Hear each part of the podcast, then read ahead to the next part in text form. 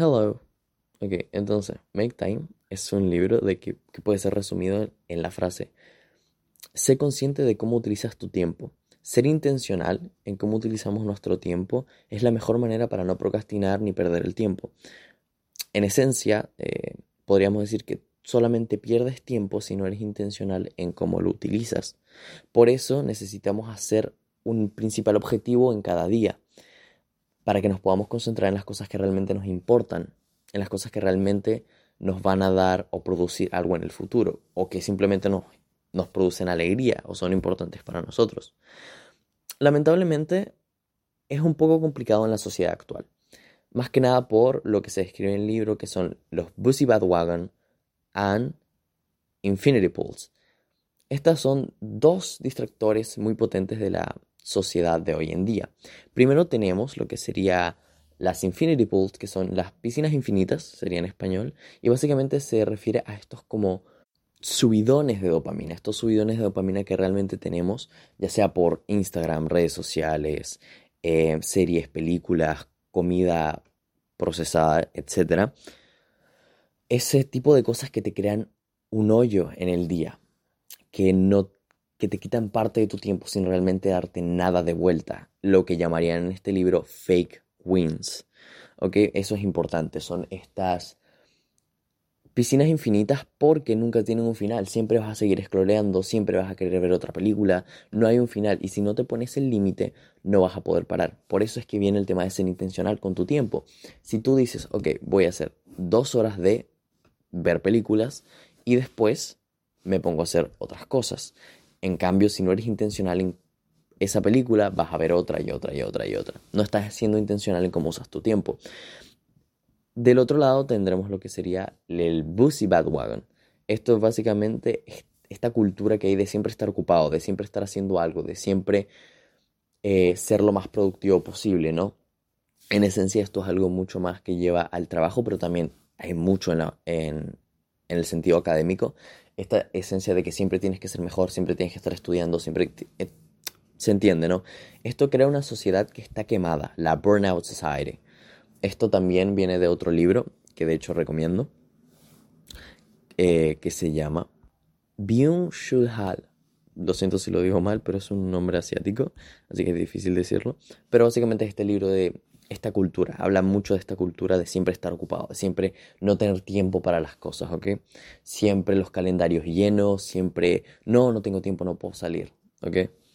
Así que, teniendo esto en cuenta, tenemos ya las tres podemos presentar lo que serían las tres grandes hipótesis de este libro. La primera sería la highlight hipótesis, que sería una intención principal para el día, o sea, la cosa que es importante para ti. En esencia es lo que nosotros vamos a poner en el centro del día y que es importante para nosotros. Así cuando termine el día decimos, ok, hice esta cosa que es realmente importante para mí, en vez de hacer una serie de acciones que realmente no te pueden llegar a importar. Pero ¿cómo lo elegimos? ¿Cómo elegimos lo que sería nuestra highlight para el día? Bueno, puedes utilizar muchas maneras que se describen en el libro, pero yo voy a, a decir las que a mí más se me quedaron en la cabeza y que utilizo, ¿no? Primero sería escribirlo. O sea, primero escríbelo. Em, mira qué tan importante es en comparación a las otras cosas en tu to-do list.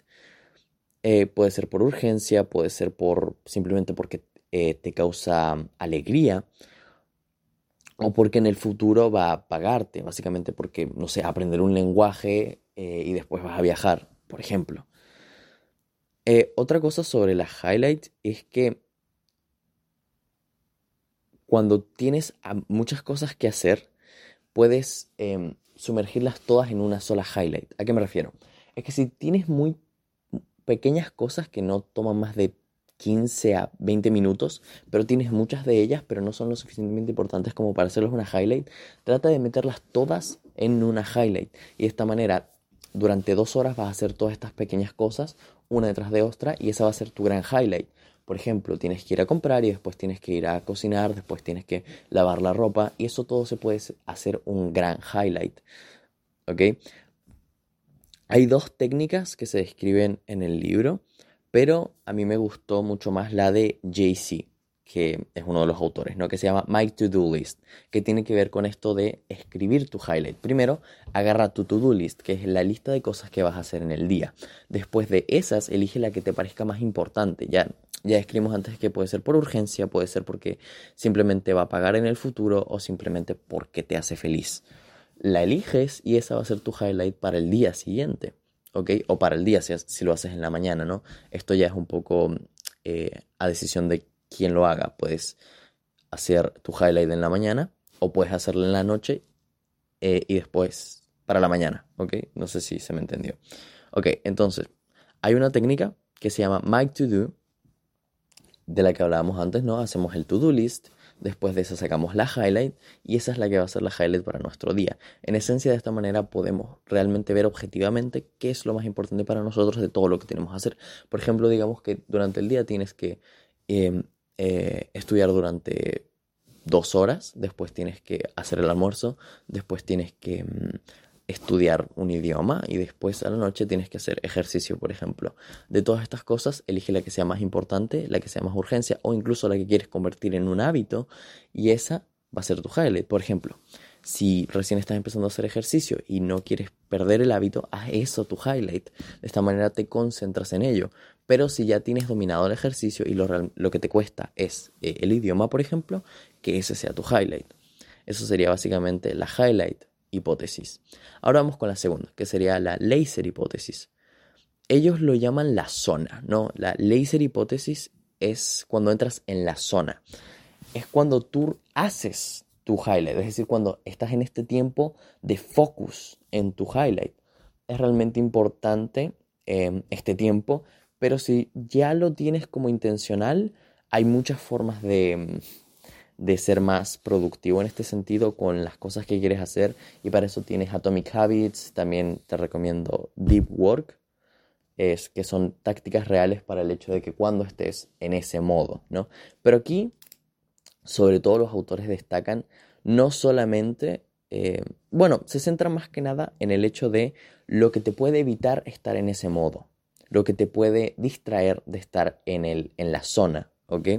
O sea, evitar las infinity pools, las, piscinas infinitas, ¿no? Como las redes sociales, como dijimos antes. Hay que recordar que estamos en la era de la atención. Por lo tanto, las compañías utilizan métodos psicológicos y etcétera para poder conseguir tu atención.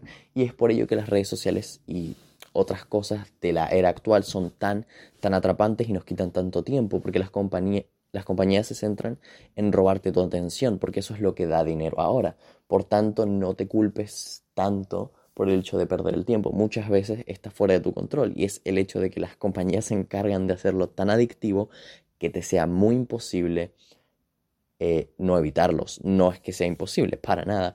Pero al principio cuando no tienes el control ni este conocimiento, puede parecerlo. Y hay que recordar que nuestras mentes siguen en esta mm, en esta sección como si fuéramos todavía hombres de caverna, hombres y mujeres claramente, hombres y mujeres de caverna, ¿ok? Seguimos como en esa etapa porque nuestro cerebro todavía no ha evolucionado al mismo tiempo que nuestra tecnología lo hizo. Hay que recordar que nosotros evolucionamos muy, muy rápido. Nuestros, nuestros trabajos, em, compañías, tecnología y todas las otras cosas evolucionó muy rápido. La imprenta fue un, fue revolucionaria en esencia. Cambió muchas cosas, la revolución industrial, etc. Pero antes de eso, 200.000 años atrás, durante 200.000 años no hicimos nada de estas cosas y mantuvimos una misma forma de vivir la vida, una misma forma de la caverna. ¿Ok? Y por eso es fácil de manipular nuestro cerebro algunas veces con impulsos o dopamina, etc. Pasamos ahora a lo que sería la Energize hipótesis, que sería el hecho de que nosotros somos como una batería y cuando nuestra batería está al máximo, tenemos la mejor performance. Cuando nuestra batería está al mínimo, no tenemos la mejor performance. Tenemos que recordar de nuevo que todavía somos un poco mujeres y hombres de cueva. Que eres, eres una batería en esencia y tú tienes que darte a ti mismo comida real, real food, como lo describen en el libro, ejercicio no tiene que ser una súper increíble rutina de 8 horas con todos los partes del cuerpo, no, puede ser algo de cardio de todos los días que hagas durante 20 minutos todos los días y de esta manera puedes darle a tu cuerpo lo que estamos hablando antes, ¿no? Como esta carga de energía, porque eres una batería. Y si tú le das a tu cuerpo comida real, ejercicio y una buena calidad de sueño, vas a tener una más batería, por lo tanto vas a ser mejor en todos los otros ámbitos de tu vida. Esto es súper obvio y todo el mundo lo sabe, pero por alguna razón no todo el mundo lo hace.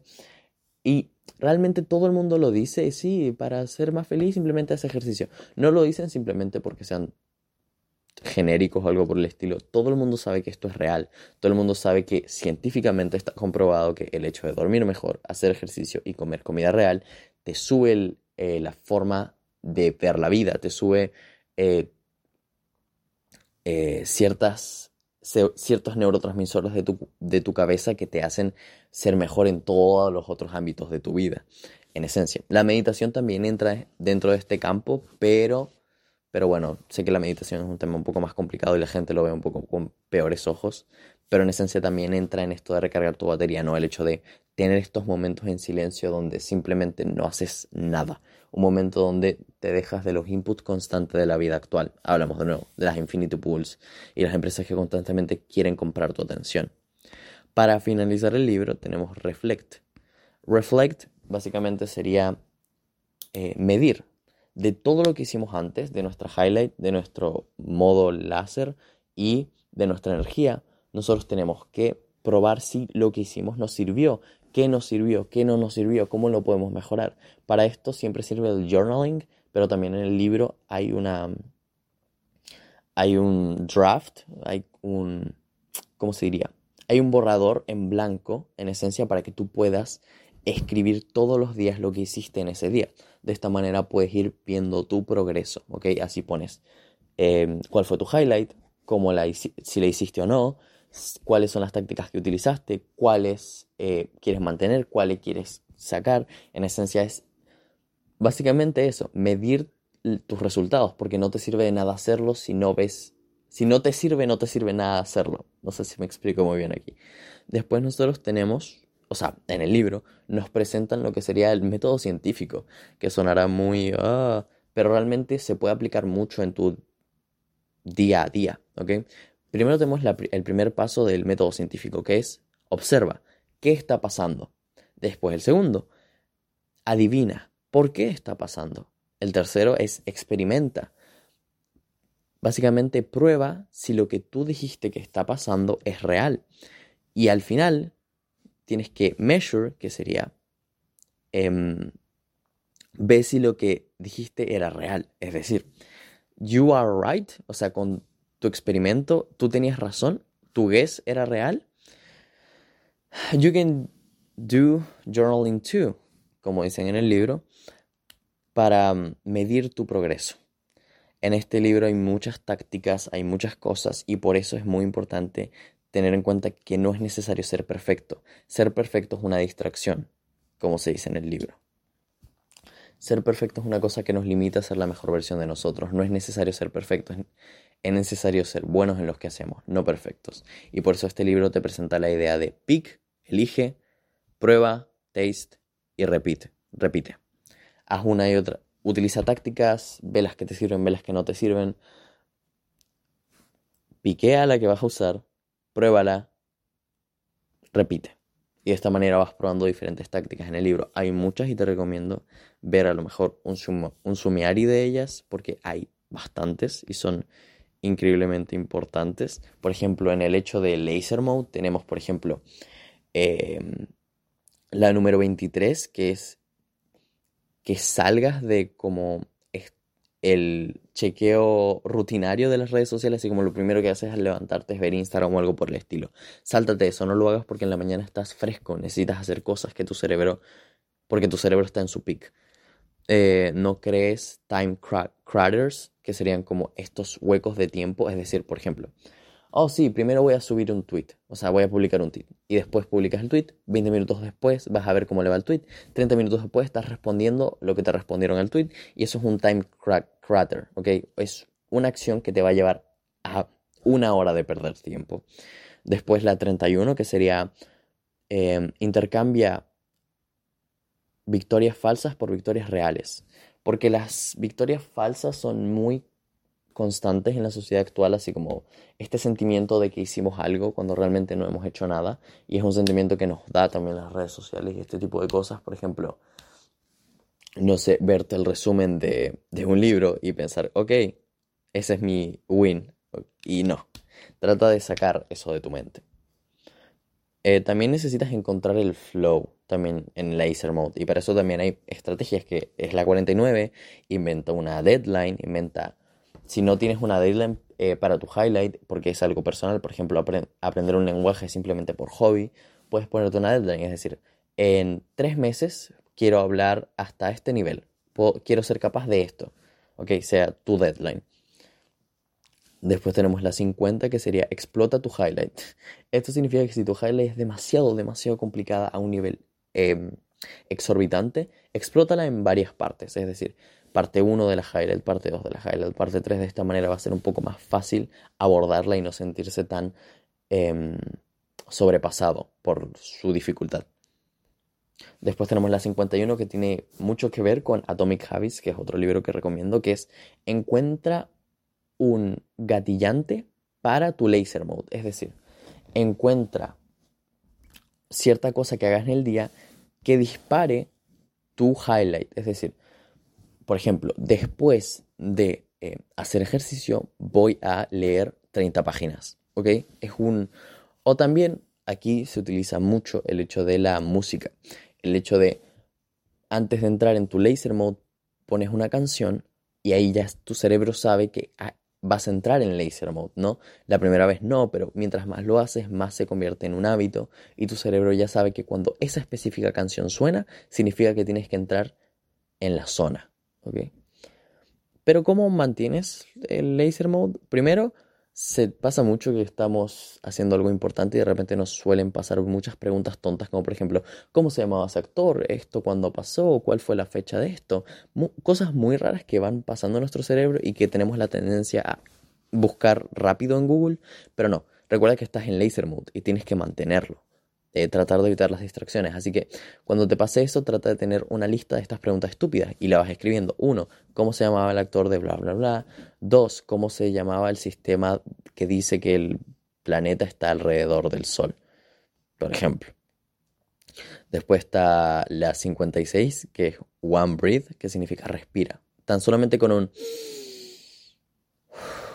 Ya tienes como un reseteo para tu cerebro tiene también que ver con el hecho de las respiraciones y hay varias formas, varias tácticas de la respiración. Está la respiración de fuego, por ejemplo, que activa eh, una parte de tu cerebro que es la que activa la, la atención y etc.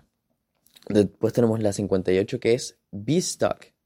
O sea, a veces estar simplemente detenido, no poder avanzar. Por ejemplo, digamos que por ejemplo, yo estudio programación y a veces me quedo atrapado en una parte del código y no puedo hacer nada. Me siento como atrapado y no puedo avanzarlo y digo, ¿cómo hago esto? ¿Cómo convierto esta función con este array? No sé qué.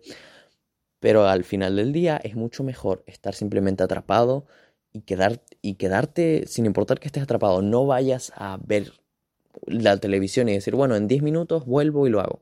No, quédate atrapado. Algunas veces es mejor quedarte atrapado en, esa, en ese no poder hacer, porque tarde o temprano vas a conseguir hacerlo, que no hacer nada. Es mucho mejor quedarte atrapado en eso. No digo que no tengas que tener descansos, pero a lo que me refiero es que muchas veces somos eh, propensos a cuando nos quedamos atrapados simplemente salir de ahí rápidamente, no buscar eh, excusas en, no sé, ver redes sociales o algo por el estilo. Y eso básicamente Make Time, un libro bastante increíble en esencia, me gustó mucho. Eh, creo que es mi santo grial de libros de productividad sería Deep Work, Atomic Habits y Make Time. La verdad, librazos. Mis cuatro quotes favoritas del libro son Perfection is a distraction, Start someday today, Distractor has become the new default in this world. Y por último, You only waste time if you are not intentional about how you spend it. Muy importante estas cuatro quotes. quotes Em, sí, y siento que todo el mundo debería leer el libro, la verdad, si quieren mejorar o en cualquier situación. Y básicamente eso.